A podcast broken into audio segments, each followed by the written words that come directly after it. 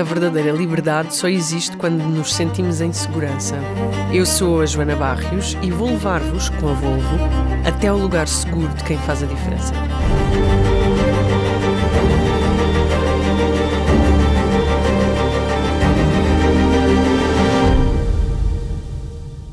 Olá Martim, muito bem-vindo. Olá Joana, sinto-me bem-vindo. Ah, Ah. era isto que nós queríamos, sentes-te em Pois era. segurança? Ai, absolutamente. Pronto, então olha, acho que já está, pronto, terminamos aqui. Pronto, que bom. Ok, então nasceste em 1991 e diz aqui que com 8 anos pediste à tua mãe que te desse um cão, ah, mas ela deu-te um piano.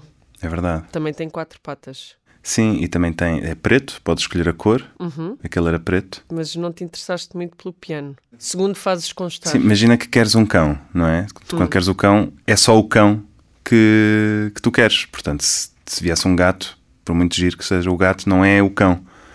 E foi um bocado isso com o piano. Eu acabei por ter esse cão, o cão veio à mesma. Tipo, o piano foi fixe, ok, fica aqui, vamos experimentar e tudo, está-se bem. Mas manda vir cão, faz favor. E o cão chegou. O cão chegou, era uma Porque isso é cadela. uma, é uma das coisas que me fez muita. deu-me muita tristeza. Esta história ficou assim uma ponta solta. É porque eu acho que o soundbite que saiu dessa história foi isso. Eu queria, queria um cão, deram-lhe um piano e agora olhem para ele, haha, é maestro. Mas na verdade acabou Porque por haver vende cão uma história também. muito boa, estás-te Claro, a passar. Isso Claro. é. A história verdadeira é: queria um cão, deram-lhe um piano e um cão. Só que isto não é tão fixe, não é? Não. Tipo, ih, miúdo mimado, já viste? Pede uma coisa, recebe essa coisa e outra também. E outra que é muito cara Pois? e muito grande. Tens de ter casa para ter um piano. Pois tens. Ok. Sobretudo, sobretudo em Lisboa, prédios antigos, já tive sarilhos por causa disso. Porque os vizinhos ouvem. Os vizinhos ouvem, exatamente. E os vizinhos não querem ouvir. E eu percebo que não queiram. Tu imaginas o que é ter alguém a estudar piano? É que uma coisa é pôres o CD da Maria João Pires a tocar os noturnos de Chopin, está ótimo. Toda a gente gosta. cima e ao lado. A sério? Uhum. Pois é, é um. Instrumentos de sopro e piano. Que horror. Acho fixe. A sério? Sinto, mas é, é muito divertido porque todos temos crianças e é super divertido porque consegues notar a evolução e isso é Ok. muito fixe. Não, sente- não sentes que vives num conservatório? Ou até lá chegarmos, tenho que pôr os meus filhos a aprender música agora. mas pronto, tu querias ser veterinário. Não. Ok. Por acaso não, quis ser imensa coisa, mas essa nunca. O que é que tu quiseste ser antes de ser maestro? Coisas que quis ser que nunca fui. Uhum. Olha, quando eu era adolescente, eh, tinha assim um jeito simpático para, para uma data de coisas, todas elas artísticas. Era assim aquele típico miúdo que desenhava, escrevia, tirava fotografias, tinha mandado restaurar uma, uma máquina antiga, então andava assim por Lisboa, comprava uns rolos muito fixe, tipo um Zilford sem asa, preto e branco, estás a ver? Qualquer era- era- Antes de haver o Instagram, Qualquer coisa ficava qualquer coisa ficava bem, que era o que as pessoas Claro. diziam depois quando o Instagram apareceu. E, e pronto, e tocava também e compunha, e portanto era assim aquele típico adolescente. Um adolescente diletante. Exatamente. Eh, e, e portanto, eu, nessa fase da minha vida cheguei a achar que ia poder ser qualquer uma daquelas coisas.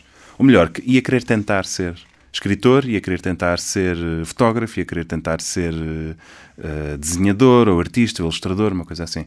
E portanto, todas essas coisas caíram quando decidi eh, ficar só com a música, porque era. hum, Era um bocadinho mutuamente exclusivas. Se vais aprofundar uma, não consegues aprofundar todas. É um problema que existe. Quer dizer, depois à partida.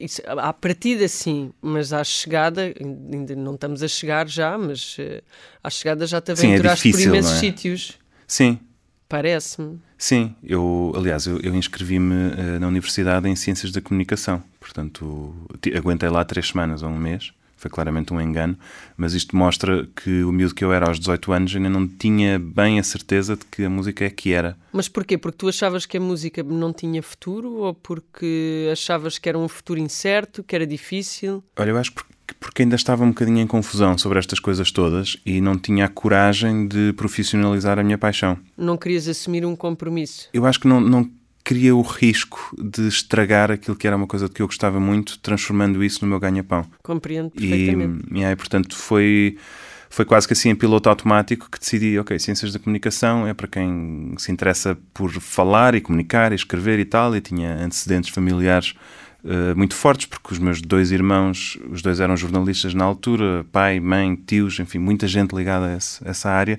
Portanto, era quase naquela lógica, tipo, do filho dos padeiros vai também ter uma padaria, vai amassar pão. E foi nessa que eu escolhi aquilo. E passei lá três semanas eh, a perceber que estava no curso errado e a perceber que, pronto, vida só tens uma e portanto ou faz aquilo que gostas agora ou então fica para... E mudaste, conseguiste mudar ainda nesse ano ou ainda tiveste Não, consegui, consegui ainda. Mudei para um curso da mesma universidade, da, da mesma faculdade, da nova, e, e, pronto, fiz, fiz as cadeiras todas do primeiro semestre como aluno externo e depois fiz a, tra a, transição formal e a partir daí já foi mais ou menos sempre, não, não a direito, mas já mais ou menos na mesma estrada. E alguma vez sentiste que a música te estava a cercear a liberdade, que estavas a ficar uh, demasiado. lá está? Depois de profissionalizares a tua paixão, Senti, sabes, mas antes, antes de chegar a esse ponto, agora se calhar sinto mais isso, agora que já sou mesmo profissional uh, e sinto essas ameaças e a importância que tem um hobby na tua vida ou pequenos escapes que te façam desligar um bocadinho, porque quem profissionaliza a sua paixão, no fundo, está a viver dentro da bolha dos sonhos que tem, os pensamentos que tem, tudo aquilo, os livros que lês, estás a ler porque gostas, porque é a tua profissão, ou seja, as coisas misturam-se muito e tornas-te um bocadinho ermita. Mas antes de chegar a este ponto, o que eu sentia era mais o contrário, que eu era assim um outsider na música. Mas Como tinha, sim, porque eu nunca fiz o conservatório todo, o piano, essas coisas, portanto, entrei, estudei piano à parte e, e, fiz o meu caminho dessa forma, o que eu acho que me deu uma, uma pluralidade especial, porque não passei aquele tempo todo a fuçar no instrumento, passei a fazer, a fazer muitas outras coisas, uh, mas por outro lado sentia-me sempre, tipo, alguém vai perceber que eu não pertenço a este grupo.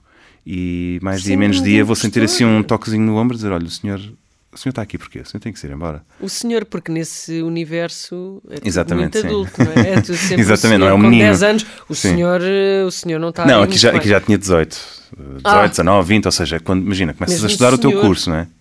Exatamente, e tu achas, tipo, eu sou, sou um fake nesta coisa, eu não, eu não tenho o mesmo pedigree que, que os outros. E depois percebes que não, isto são balelas, as pessoas valem por quem são e por, pelas ideias que têm, independentemente Sim, do percurso que fizeram. Acho que já conseguimos todos compreender que quanto mais enriqueceres a tua prática, seja ela qual for, com elementos externos, falavas da importância uhum. do hobby, etc., quanto mais essa prática for enriquecida com outras coisas, mais a desvias da norma e mais consegues. Completamente. Mas eu não sei se tu sentiste isso a estudar, mas a mim nunca me foi dito isso. Eu só ouvi essa teoria, se calhar, já passados 20 e poucos anos. Eu, enquanto estudei, fui sempre a pior, portanto, está tudo bem. A sério? Não, mas eu não sei se tu, se tu sentiste isto, mas a música tem muito esta coisa da, quase do atletismo. Da, da, da, capacidade técnica de tocar as passagens rápido e tipo prova de obstáculos, e tu às tantas sentes-te um cavalo de corrida. E aqueles Insuficiente, que... eu acho Exatamente. que é mais ou menos é. essa a palavra.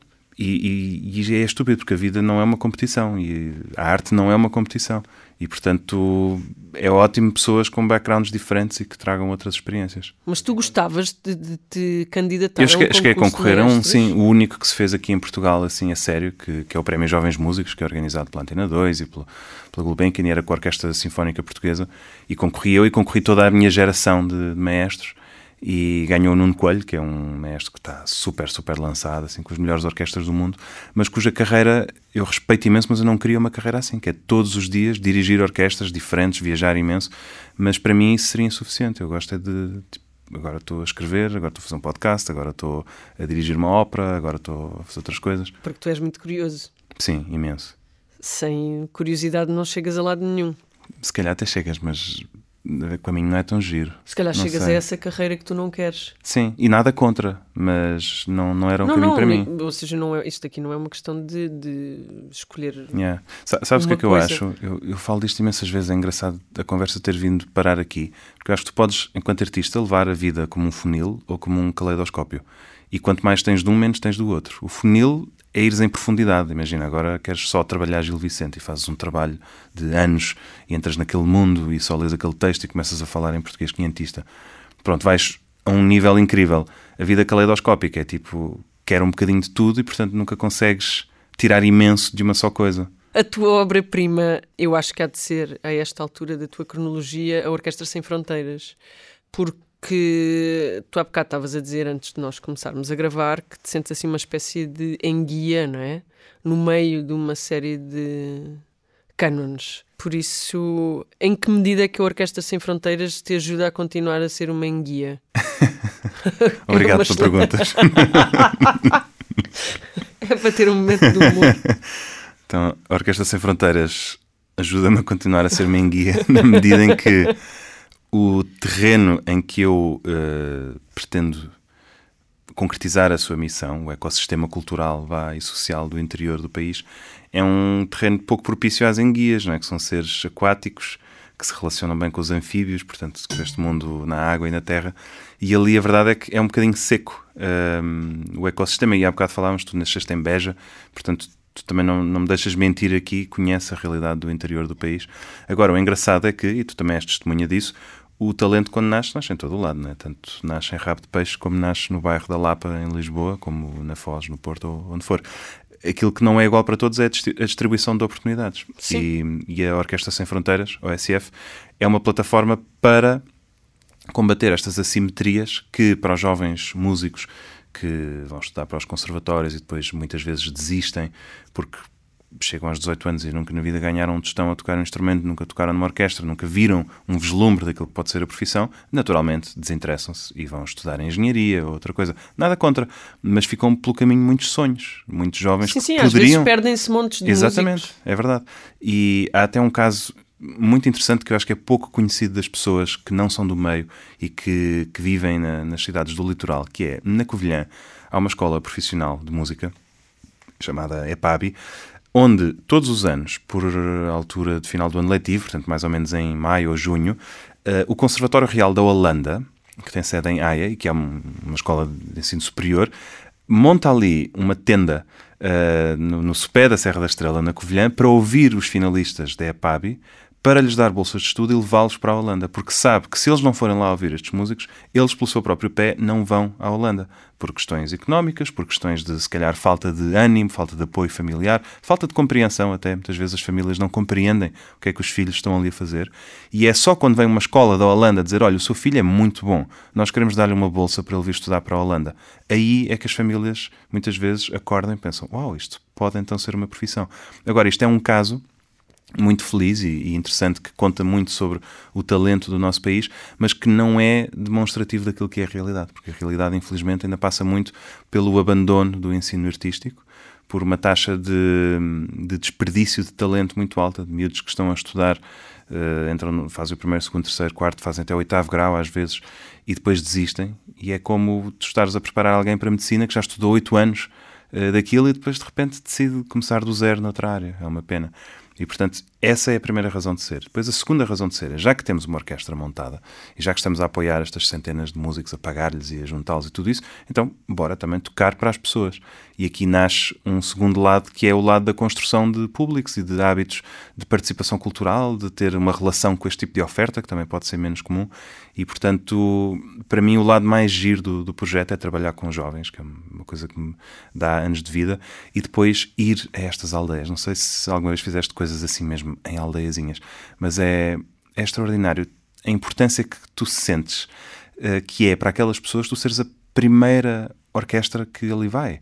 Eu acho que isso é muito mais uh, significativo e mais bonito do que fazer um grande concerto em Lisboa. É? Para um público que já viu muitos e mesmo que fique na memória de, de quem ouviu, epá, para aquelas pessoas foi a primeira vez que, que viram e isso não tem preço. Apetecia-me aqui falar, tu disseste uh, aprender oito anos de instrumento ou estudar oito anos de medicina. Isto é, um, isto é uma questão que muitas das vezes, quando falas com artistas ou quando, quando alguém fala com artistas, uh, não se atribui o devido valor à importância de um artista para o desenvolvimento da sociedade. E eu acho uhum. que a uhum. Orquestra Sem Fronteiras também tem este, este lado de tornar o artista uh, ou a profissão artística também ela essencialista. Uhum. E esse, esse trabalho não é um trabalho precisa de ser feito só no interior do país. É um trabalho que tu fazes transversalmente a partir do momento em que te apresentas em formatos mais pop. Acho, claro.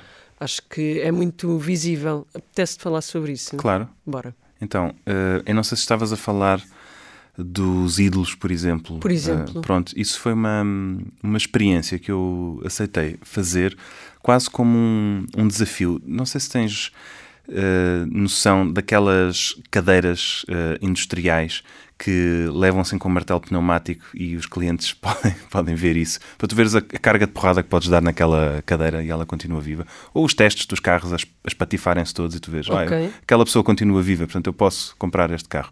Eu quis fazer o mesmo à música clássica, quer ver, quanta pancada é que a música clássica aguenta, de forma é que eu posso despenteá-la e ela continua viva. Portanto, fazer-lhe um chamado stress test. Sendo que tu és a, a, personificação da música clássica. Uh, não, eu sou o martelo pneumático. Okay. A música clássica é a música clássica, é a cadeira.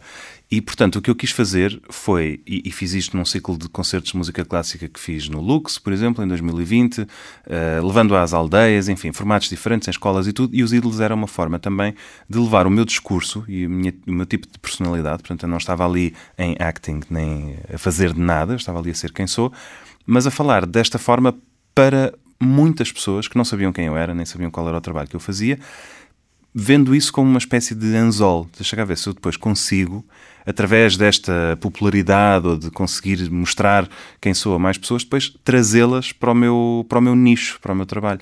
E hum, quando eu aceitei fazer os ídolos, eu já sabia que no mesmo ano no outono ia ter um programa na RTP2 escrito e assinado por mim, que na verdade já estava gravado antes dos ídolos. E portanto eu pensei, isto é giro, fazer assim uma coisa em é pop, primeiro, muito grande, que nem sequer é sobre música clássica, mas onde eu consigo falar sobre música e mostrar uma forma de pensar e um discurso e tudo isso, e depois levar essa, tipo flautista de Hamelin, estás a levar essas pessoas para, o meu, para a minha cena. E, e, senti muito isso, por exemplo, na Orquestra Sem Fronteiras, na, na abertura que os municípios do interior passaram a ter aos nossos concertos. Tipo, ah, este é o mestre dos ídolos. Ah, então sim, claro que sim, tragam-no cá.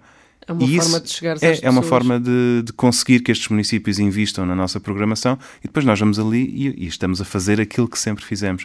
E nesse sentido a popularidade só vem facilitar as coisas. Porque quando a tua intenção é boa, o que tu queres é conseguir chegar a mais pessoas, não é? Imagina todas as boas intenções do mundo, quanto mais voz lhes dermos, melhor é. O meu objetivo é conquistar o mundo. É Pronto. Tipo... Tu já estás a evangelizar, de certa forma, Eu? para muitas áreas, sim.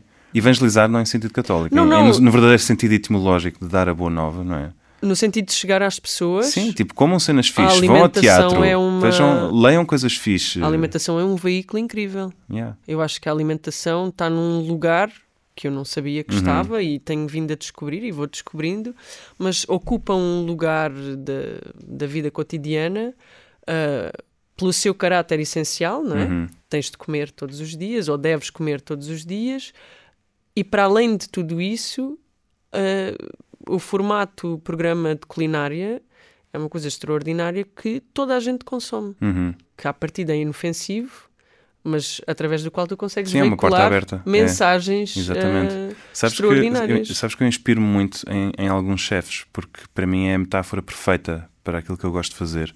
E o Máximo Bottura, de, famoso da Osteria Francescana, tudo isso, um, inspira-me imenso, porque ele, estando ali em Módena, não é? no, no coração de Itália, numa zona de, de, enormes tradições, eu por acaso vivi, fiz o meu Erasmus ali pertinho, portanto sei que se come muito bem na Emília-Romanha e bebe-se muito bem e tudo isso. E ele, hum, ao repensar certas receitas tradicionais do, do repertório que está na, na, cabeça de toda a gente, como a lasanha, aquele famoso prato dele, The Crunchy Part of the Lasanha, em que ele olha para a lasanha como uma espécie de terra fértil para que outras coisas possam nascer. E eu acho isso fantástico, porque ele não destruiu a lasanha original. Quem quiser a lasanha autêntica tem 500 mil tratorias ali onde pode ir comê-la. Aquilo é uma forma nova de olharmos para coisas antigas. E eu acho que a música clássica pode fazer precisamente o mesmo que o Botura fez com a lasanha e que faz com outras coisas e que outros chefes também fazem, onde a mediação e o contexto e entender a intenção por trás daquilo é tudo.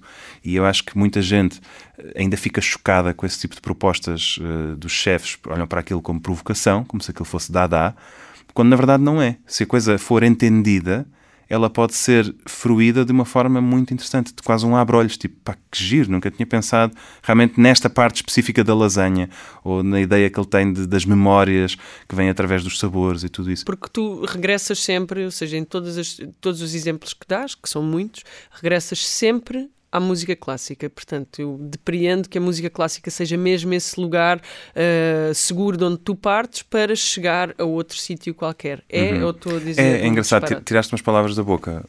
eu, durante três anos, fiz programas para a Antena 2. Todas as semanas, um programa de uma hora, ali blá blá blá blá, blá a falar e ia para a música. E, e fiz três programas. O primeiro chamava-se Casa de Partida. E a ideia, para mim, é isto: a música clássica é a minha casa de partida, é o ponto a partir do qual eu olho para o mundo. É assim uma espécie de balcão uh, de observação, porque se relaciona com tudo, se tu souberes como fazê-lo e como procurá-lo. E, portanto, é um ponto de, de, observação tão bom como outro qualquer, como seria a literatura ou como seria a dança. Simplesmente é aquele de que eu parto. Mas eu sinto imenso falta de chegar a outros lugares. E lá está, se eu fosse só músico e só fizesse música era uma pessoa triste. Mas se eu conseguir pôr a música em, em um diálogo com uh, ler, ou com comer, ou com pensar, ou com viajar, ou com ver filmes, ou coisas assim, aí sinto-me. Estás sempre a inventar bandas sonoras para momentos da tua vida? Por acaso estou. Por exemplo. Agora não te consigo dizer porque acabei de vir de um ensaio de ópera e tenho aquela música na cabeça. Demoro, demoro um bocadinho Canta até. Estou a Desculpa. Não, não era para ser desagradável de todo. Mas queres que eu cante um bocadinho? Não, não Pronto, quero. Okay. Disparate. Estava só, só a ser péssima. Eu estou, eu estou é, é, assim, é engraçado porque os cantores estão a cantá-la, não é? Eu estou só a dirigir a música, mas na minha cabeça eu estou a cantar com eles, eu estou tipo em modo playback. Estás sempre. E às vezes dou por mim assim. Mas não podes. Sabes, tipo. Porque há uma série de regras. Ah, se eu fizer assim é baixinho, baixinho, cheia ninguém... de regras. Pois é. É só regras. É só regras, é horrível. Sabes que muita gente diz-me assim: a sério, é maestro, mas não parece nada. E eu penso logo, eu sei porque é que não pareço, porque estou aqui tipo com umas meias às cores, não estou com o cabelo todo no ar, não é? Não sou velho, não, não tenho cabelo grisalho. E infelizmente a música clássica Mas ainda vive acaso, um bocadinho nessa cena. Tu, para a tua profissão, és muito novo. Pois sou. Pois sou. E sofro isso na pele, sabes? Com orquestras uh, que olham para mim naquela tipo. Ainda tu não tinhas nascido, já eu estava sentado nesta cadeira a tocar este instrumento, a tocar estas peças. Portanto, o que é que tu vens aqui dar-me? E eu tento sempre dizer, tipo, eu não. Eu não venho aqui é dar essa. nada, eu, na verdade eu queria aprender. Yeah, exatamente.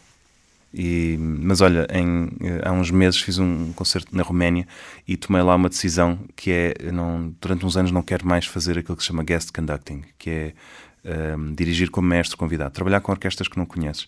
Porque eu, neste momento já sou mestre de duas orquestras, portanto é mais do que suficiente para fazer os concertos todos que eu quero e dirigir as peças todas e isso. E consigo estabelecer uma ligação com aquelas pessoas e chegar mais fundo. Quando tu tens que trabalhar com uma orquestra eh, profissional que não te conhece e tens aqueles três dias de ensaio mais dois dias de concertos, é muito tenso. Sentes que tens que passar uma série de provações até que eles te aceitem e eu não tenho paciência para isso.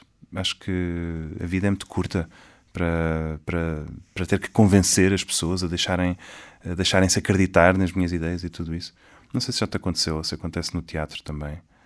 Imagina se um, se um encenador viesse trabalhar com uma companhia com a qual nunca, nunca trabalhou e se bem que é diferente porque o teatro são semanas de trabalho. Na, na música nós ensaiamos muito, muito rápido é.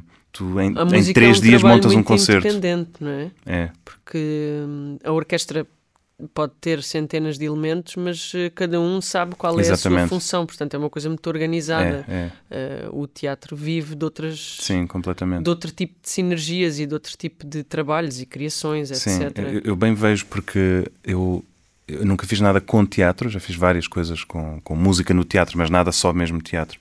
E e, e, agora por causa deste misantropo que co-escrevi com o Van der Ding, temos acompanhado mais ou menos. E eu penso, tipo, desde que eles começaram a ensaiar aquela peça, eu já fiz mil coisas. Já fiz concertos, entretanto vou estrear uma ópera, não sei o quê. E eles estão sempre lá a ensaiar, ensaiar, ensaiar. E realmente é, é outro eu não faço mundo. Só teatro, eu faço muitas coisas porque preciso Claro, mas nada coisas. contra, nada contra. Só, só para dizer que isto de facto há ali um tempo para as pessoas se conhecerem que na música nós não temos. É três dias de ensaios e concertos logo. Portanto, está, está tudo muito compactado e isso leva a que haja uma tensão muito grande. Está tudo em modo performance, sabes? E eu acho isso, uma, às vezes, muito impessoal. E como é que tu consegues estabelecer relações mais pessoais com tantas pessoas de duas orquestras? Fiquei, fiquei presa nisso. Ficaste, Já disseste 500 sou, coisas. Estou a, a manter dois casamentos agora. Não, pensei assim: como é que ele é amigo para aí de 200 pessoas? Olha, e fora uh, os teus amigos. Sim. E agora as pessoas vão ficar todas a pensar: ai, ele afinal é um Responde falso. lá, Martim. E esta? Responde lá. Desculpa. Então.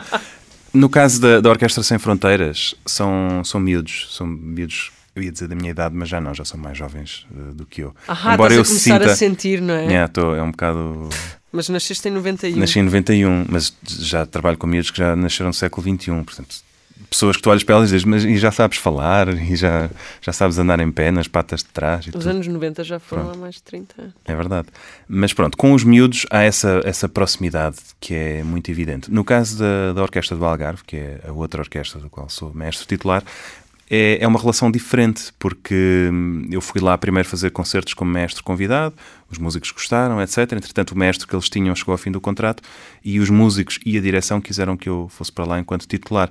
E isso a mim dá-me logo uma base uh, muito positiva, que é eu sou desejado aqui, ninguém está a engolir um sapo, ninguém está a ser obrigado a, a trabalhar Gostas comigo. de sentir desejado, portanto. Eu acho que toda a gente gosta, não é? Quando tu vais fazer o teu trabalho e tens muitas ideias para dar, se sentes que essas ideias são bem-vindas, então vais com, com um sorriso na cara e com muita vontade de as executar. Se eu tivesse chegado lá e tivesse encontrado logo anticorpos e resistências e tudo isso, se calhar não seria uma, uma relação feliz. Mas é feliz ao ponto de eu dizer, ok, quero alimentar estas duas orquestras com as minhas ideias e o meu talento, portanto vou fechar a porta a outros convites. Numa entrevista muito recente, uhum. defines-te como um rio que tanto recebe como oferece água ao mundo. É verdade. Dar uma... e receber. Agora lembrei-me de uma frase do, do Lawrence da Arábia: I'm a river to my people. Há lá, há lá um momento em que um, um califa diz isto. Um, mas eu gosto dessa, dessa metáfora de ser um rio para, para a minha comunidade. das enguias, do rio. Sim, eu, eu na verdade eu vou pôr essa frase em contexto, até como, como eu faço muita coisa diferente, eu sinto que tenho de estar em forma para o fazer. Uh, há muitos anos que tenho uma produção muito contínua de conteúdo escrito e de programas e coisas de, de, pensamento. E se eu não leio, se eu não ouço música, se eu não vejo espetáculos, se eu não penso, eu não consigo produzir. E portanto há momentos em que eu sinto o meu caudal a baixar um bocadinho. Em seca. Que é, exatamente, está aqui muita malta a beber a minha água e não está a chover. E há momentos em que é o contrário, que eu preciso que me abram as comportas porque eu estou a transbordar de. que é normalmente no fim das férias.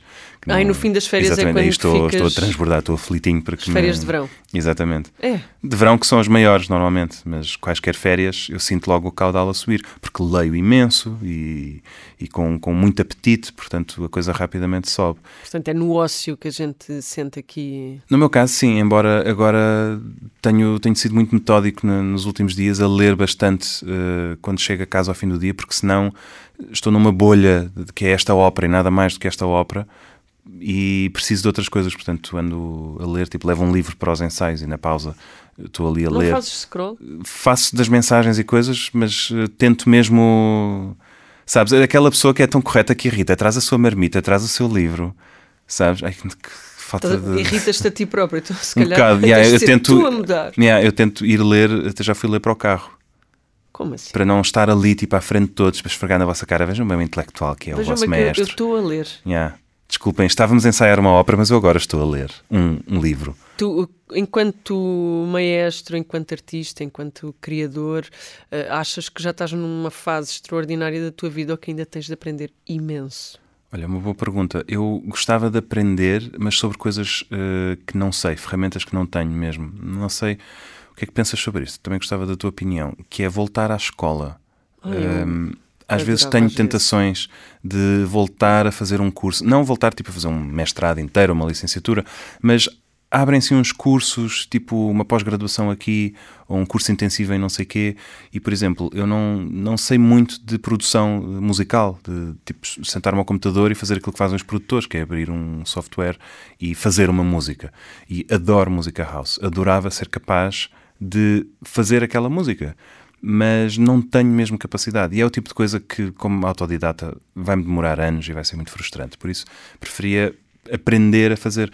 Só que nunca tive a coragem para limpar a agenda para investir na minha própria formação. E acho que coragem é a mesma palavra certa, porque é só aquilo que me falta. É. É, porque eu sei que isto ia ser bom, consigo limpar a minha agenda para projetos profissionais. Por exemplo, neste momento em que estamos a, a, falar, estou a ensaiar uma ópera que é de segunda a sexta-feira, todos os dias, de manhã à tarde. Portanto, eu não estou a fazer concertos, nem mais nada. Limpei a agenda, mas isto é uma coisa que me vai dar um cachê e, portanto, não estou a fazer nada só para estudar. Isso faz-me um bocado de medo. Tens de voltar para a escola, que isto não está garantido. mas, é uh, mas não é, é, é. tipo o School of Rock do Jack uhum, Black. Yeah, Whiplash. Sim, assim, uma coisa mais, uh, mais divertida. Sim, sim, o Whiplash não é nada divertido, é só tenso. E ser maestro é muito divertido? Não, não, as pessoas é que são divertidas. Ahá! Pronto, temos aqui a nossa resposta. E eu, entre elas, sou o palhaço. És? Sou, normalmente sou. Hum, Gostas desse papel? Por acaso, eh, é engraçado porque até a única pergunta, aliás, a única resposta que eu tinha preparada na ponta da língua Era? era tipo: eh, o que é que acontece na minha vida quando eu me sinto mesmo, mesmo seguro? Uhum. É que torno-me um palhaço. É, É, tipo, com a minha mãe eu sou um palhaço. mas eu já te perguntei duas Foi. vezes o que é que torna seguro e não, não, não te sentiste A seguro. sério, estás a ver? Se Ou calhar melhor, não. A Ou então eu não vou, é eu vou fazendo é que aqui. Tu tens um uma social persona muito, muito sólida É, isto, isto está aqui o barómetro. e tens uma construção social absolutamente solidificada. Portanto, Uhum. tu sabes quais são as tuas zonas de segurança e as tuas Yeah. zonas de... Ah, Vais-me dar se quiseres, eh, de... se te apetecer partilhar. uhum, Eu crio este espaço ok. e tu ofereces-te a apetecer. Eu não sou tua mãe, não vais. Claro, não, mas, não mas sabes ser um o que é? palhaço, mas podes ser à vontade. Claro, não, palhaço é porque a minha mãe já me conhece há muitos anos e, portanto, naquele caso. E, e fazer, fazer rir a minha avó é dos maiores prazeres que eu tenho na vida. Claro. Portanto, isso também é um ponto de, de enorme felicidade. Até porque ela já ouve muito mal e eu adoro quando ela ri só porque eu estou a rir também, Claro. sabes? E ela vai de empurrão. Mas com outras pessoas, o meu barómetro é mesmo na capacidade que eu tenho de revelar o meu verdadeiro sentido de humor com esta pessoa e que, por exemplo, com o Hugo Van der Ding tem sido interessante porque eu nunca tinha dado uma faceta pública a este lado. Muito trashy, muito. hum, como é que eu ia dizer? Estranho, às vezes. eh, ou seja, nas coisas que fazemos, muitas vezes quem diz as coisas mais graves sou eu. O Hugo e a tua mãe alguma vez estiveram juntos? Já, sim. Ah, então não podem ser a mesma pessoa. Não, não são, não são. É engraçado porque a minha mãe, por exemplo, eh, admira imenso o Hugo pelo seu lado mais frágil, Ok. não pelo seu lado mais eh, cómico ou engraçado. Não é engraçado. Portanto- É, revela bastante Sim, inteligência. exatamente. Revela o que, o que as pessoas são também, no fundo. E muitas vezes a minha mãe, eh, por exemplo, em relação à misantropa, ela disse: Isso é o que? Essa coisa? Eu disse: Não, não vais ver, não precisas de ver. Porquê? Porque acho que não, não vai adorar. A minha mãe tem alguns anticorpos em relação a certas coisas que eu faço, que eu acho que é normal, é o reverso da medalha. Eu também, toda a vida, com, sobretudo com um pai muito exposto publicamente, tive de lidar com pessoas que me diziam: Então, o que é que teu pai foi escrever agora sobre o Porto? Não sei o quê. O que é que achas disto? Não sei o quê. E o Sócrates. E eu, o meu pai é o meu pai, eu sou eu. Eu não tenho que dar respostas sobre aquilo que ele faz, então aprendi muito cedo a distanciar-me. E a minha resposta é sempre: não sei, não leio, não leio as coisas que ele escreve, não vi, não ouvi. E portanto, eu já disse isto à minha mãe, ela agora tem que fazer esse exercício comigo também, porque há coisas que eu vou fazendo de que ela vai gostar, outras se calhar não tanto. Ah, boa, tenho de fazer isso também. Eu li há pouquíssimo tempo que a filha do Kurt Cobain não gosta da música de Nirvana. O que está ótimo, não é? Não tem, que, não tem que gostar. Mas li assim de passagem e achei ah, curioso. Claro, não, o que não quer dizer, no, no caso dela, não, não deve ter muitas memórias do pai, mas uma das coisas que eu acho que se aprendem a fazer nestas circunstâncias é diferenciar a pessoa, o parentesco, a pessoa que tens em casa, do autor público, Claro, daquilo que for. são duas pessoas Exatamente. diferentes. Na- Na minha vida aconteceu a primeira vez, em, em muito miúdo, a propósito da minha avó, porque hum, na escola, isto foi para aí na quarta classe ou uma coisa assim, íamos ler a Noite de Natal, uma coisa do género, e, hum, e a professora, que para mim era a avó Sofia, sempre, eu nunca referi a minha avó em casa como sendo a Sofia de Melbrainer Anderson, é sempre a avó Sofia. E foi naquela aula, quando a professora disse: Sabem que o Martim é neto, não sei o quê, não sei o eh, que eu fiquei tipo: Pera, estas pessoas conhecem todas a minha avó, que cena marada. E foi ali que eu vi o lado exterior daquela casa de que só conhecia o interior. E foi, pronto, foi assim o meu abre-olhos para começar este caminho. Se calhar para a minha mãe veio mais tarde devido à exposição pública do seu filho e tudo isso. Não é? Como, é- como são bonitas as coisas, tudo é cíclico. Está feito. Tens uma despedida, uma coisa Eu, assim? eu não tenho despedidas, eu sou assim uma pessoa Ok. muito espontânea. Acho que ficamos por aqui, não é? Acho que sim. E obrigada por, eh, por teres vindo Que fixe, obrigado. e até breve. Até já. Agora vamos ter de ser amigos para sempre. Yeah. Este é o podcast da Volvo, um lugar seguro. Um espaço de segurança que partilhamos consigo. Porque só quando nos sentimos seguros podemos ser verdadeiramente livres. Volvo for Life. Thank you.